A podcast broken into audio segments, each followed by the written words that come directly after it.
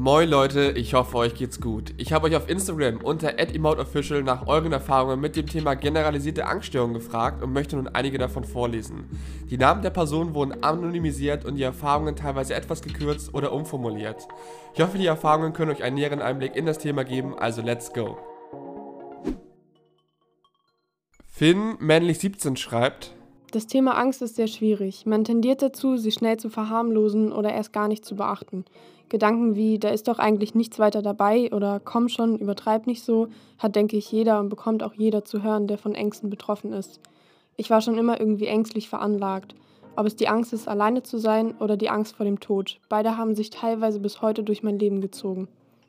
Später kam noch die Angst vor gewissen Menschen dazu. Ich war ein Junge, der gern enge Hosen getragen hat, aber da ich damit auf viel Missverständnis, Hass und Ausgrenzung gestoßen bin, hatte ich ebenso Angst, auf Menschengruppen zu treffen, von denen solche Kommentare und Blicke kommen könnten.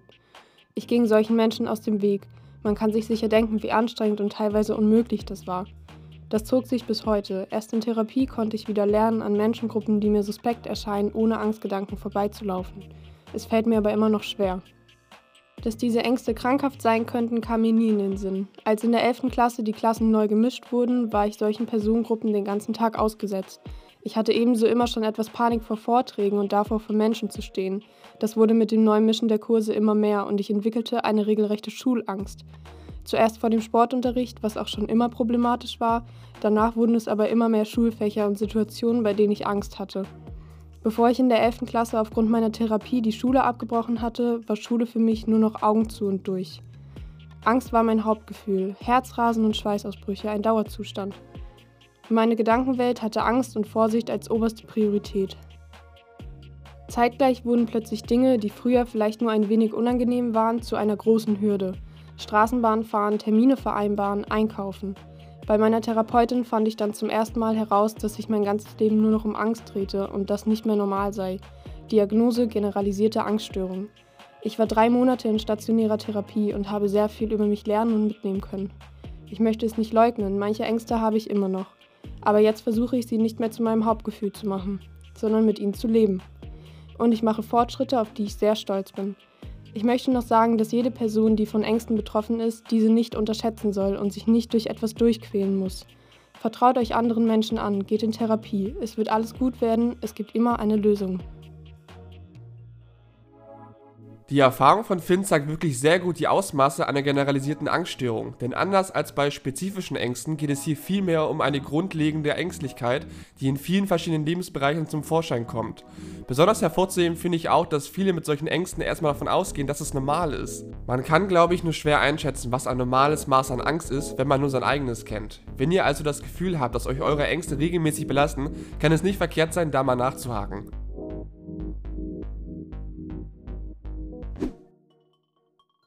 Marlene, weiblich 18, schreibt: Ich habe meine Angststörung von meiner Mutter geerbt, die jetzt mit 35 als auch in ihren jungen Jahren mit 16 damit zu kämpfen hat. Ich bin der Meinung, dass eine Angststörung oft nicht therapierbar ist. Man lernt nur damit zu leben und findet Wege, die Angst auf einem Minimum zu halten. Ich kenne Beispiele, in denen sich die generalisierte Angststörung nur gering und im Kopf äußert, während andere wirklichen physischen Schmerz davontragen, zum Beispiel starke Bauchschmerzen. Meine Mutter und ich bekommen diese Bauchschmerzen, sobald wir das Haus, unseren sicheren Hafen verlassen. Nach einer recht traumatischen Konfrontation mit meiner Emetophobie, der Angst vor dem Erbrechen, habe ich wochenlang nicht mehr mein Bett verlassen können. Auch Duschen, Aufstehen oder Essen war die reinste Qual. Ich war jede Nacht wach und hatte oft Panikattacken. Meine Freundin hat sich sehr um mich gesorgt, kam aber letztendlich nicht wirklich damit klar, dass ich den Kontakt kaum halten konnte. Es wird vielen in solch einer Situation übel genommen, dass sie den Kontakt vermeiden, obwohl man eigentlich immer sein Bestes gibt. Für alle, die das hören und jemanden kennen, der in solch einer Situation feststeckt, versucht geduldig und verständnisvoll zu sein. Im Alltag kommt es neben den Schmerzen oft zu Angst in bedrängenden Situationen wie Einkaufen oder in die Innenstadt gehen, die für Herzrasen, Schweißausbrüche und manchmal stille innere Panikattacken sorgen. Ich bin nicht in Therapie, habe aber oft mit den Gedanken gespielt. Mein Hausarzt hat mir auch eine Überweisung gegeben. Ich finde auf Seiten meines Vaters leider nur keine Akzeptanz für mentale Krankheiten und deren Behandlung. Das Wichtigste für mich, um mit der Angst klarzukommen, ist, sich selbst und seine Angst zu kennen und zu wissen, wie man auf bestimmte Sachen reagiert. Dadurch kann man den Leuten, denen man nahesteht, sagen, was zum Beispiel deine Trigger sind und zusammen versuchen, sie zu vermeiden. Mir hilft Baldrian außerdem sehr viel. Es mindert das Herzrasen und die Atemnot. Um auf andere Gedanken zu kommen, habe ich mir angewöhnt, eine bunte Kinderserie zu schauen. Letztlich muss man sagen, dass man herausfinden muss, was einem hilft und sich nicht schämen sollte, es auch bei nahestehenden Personen anzusprechen. Niemand sollte sich schämen für die Art, wie man mit seiner generalisierten Angststörung umgeht. Bei Marlene fand ich es echt krass zu hören, wie stark diese Angst auch in körperliche Symptome übergeht. Bei Panikattacken oder wenn man nervös ist, kennt man das ja.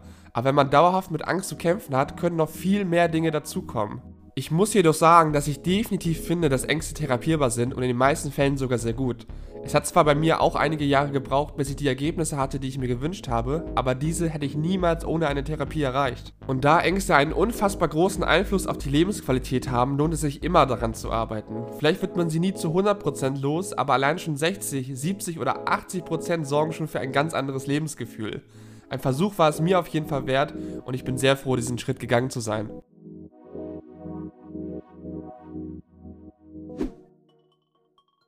Michelle, weiblich 21, schreibt: Meine generalisierte Angststörung hat sich erst spät in meinem Leben bemerkbar gemacht. Es begann mit Schlafstörungen und endete in einer übernatürlichen Angst vor dem Schlafen.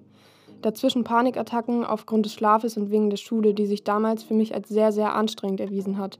Nach einigen Monaten im Dunkeln tappen wurde ich an meine Therapeutin überwiesen, die dann auch relativ schnell feststellen konnte, dass ich eine generalisierte Angststörung habe. Seitdem bin ich in Behandlung und nehme auch Medikamente dagegen. Im Alltag schränkt mich die Störung sehr ein. Situationen, welche für viele Menschen alltäglich und normal sind, lösen in mir Stress aus, den ich nur schwer handeln kann. Aufgrund dieser sich schnell aufbauenden Angst in solchen Stresssituationen habe ich einige meiner letzten Jobs verloren. Auch andere alltägliche Situationen bereiten mir oft Schwierigkeiten. Die Angst macht es schwer für mich, Entscheidungen zu treffen und verfälscht oft meine Gefühle in Situationen. Umstände, die ich nicht beeinflussen kann, führen oft zu einem Dauerdruck und einem ständigen, beklemmenden Gefühl in der Brustgegend. Dadurch werde ich antriebslos und lustlos. Ablenkung hilft mir ganz gut. Arbeiten gehen, Studium, YouTube-Videos schauen, kreativ werden und, und, und. Alles, um nicht daran zu denken und in den Angstgedanken zu versinken.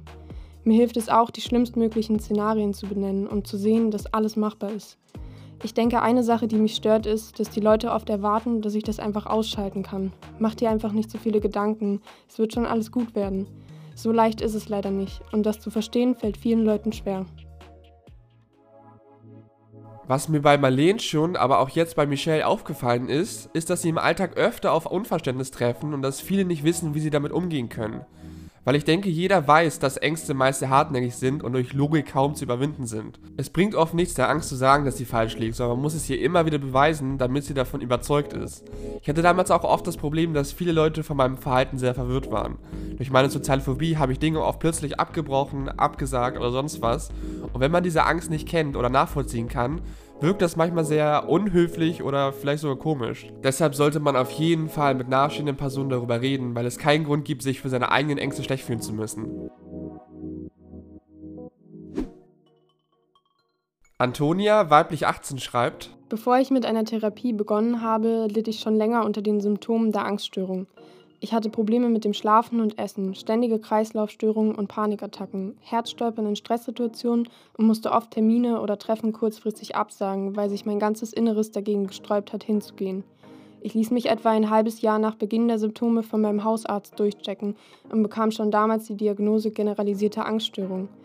Daraufhin folgte ein Ärztemarathon, bei dem niemand eine körperliche Erkrankung finden konnte. Ich war mir aber sicher, dass meine Symptome eine organische Ursache haben müssen. Die ständigen Sorgen und Ängste habe ich darauf geschoben, dass ich wohl einfach so veranlagt sein müsse.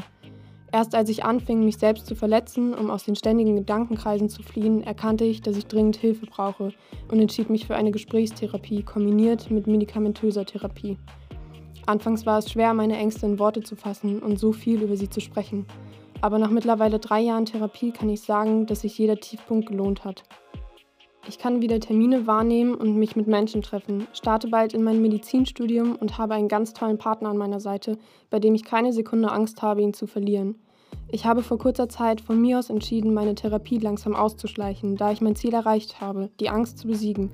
Natürlich habe ich immer noch einen langen Weg vor mir und es wird auch immer wieder Momente geben, in denen ich Angst oder Panikattacken habe, aber ich habe gelernt, damit umzugehen und das ist das, was zählt. Ich kann die Angst kontrollieren, nicht andersrum, und ich bin unendlich stolz darauf. Die Erfahrung von Antonia ist wirklich unfassbar motivierend und es ist immer schön zu hören, dass Betroffene von ihrem Problem größtenteils losgekommen sind. Es bleibt aber natürlich ein Prozess, der sich lange ziehen kann und mit vielen Tiefpunkten verbunden ist. Aber wenn man dranbleibt und durchhält, wird irgendwann der Tag kommen, wo man zurückblickt und sich denkt, Mensch, ein Glück habe ich das damals gewagt. Das waren jetzt einige Erfahrungen zum Thema generalisierte Angststörung. Mein persönliches Fazit ist, dass diese Form bei vielen Betroffenen vermutlich längere Zeit unerkannt bleibt und es deshalb wichtig ist, immer für sich selbst zu schauen, ob man mit den eigenen Ängsten klarkommt oder nicht. Natürlich sollte man sich mit sowas nicht einfach selbst diagnostizieren, aber wenn man diese Vermutung hat, sollte man sich auf jeden Fall an einen Experten wenden. Ich wünsche allen Betroffenen ganz viel Kraft. Ich hoffe, die Erfahrungen konnten dir einen näheren Einblick in das Thema geben. Schreib mir gerne deine Erfahrungen zu dem Thema und lass mich wissen, wie du diesen Podcast fandest. Danke fürs Zuhören und bis zum nächsten Mal.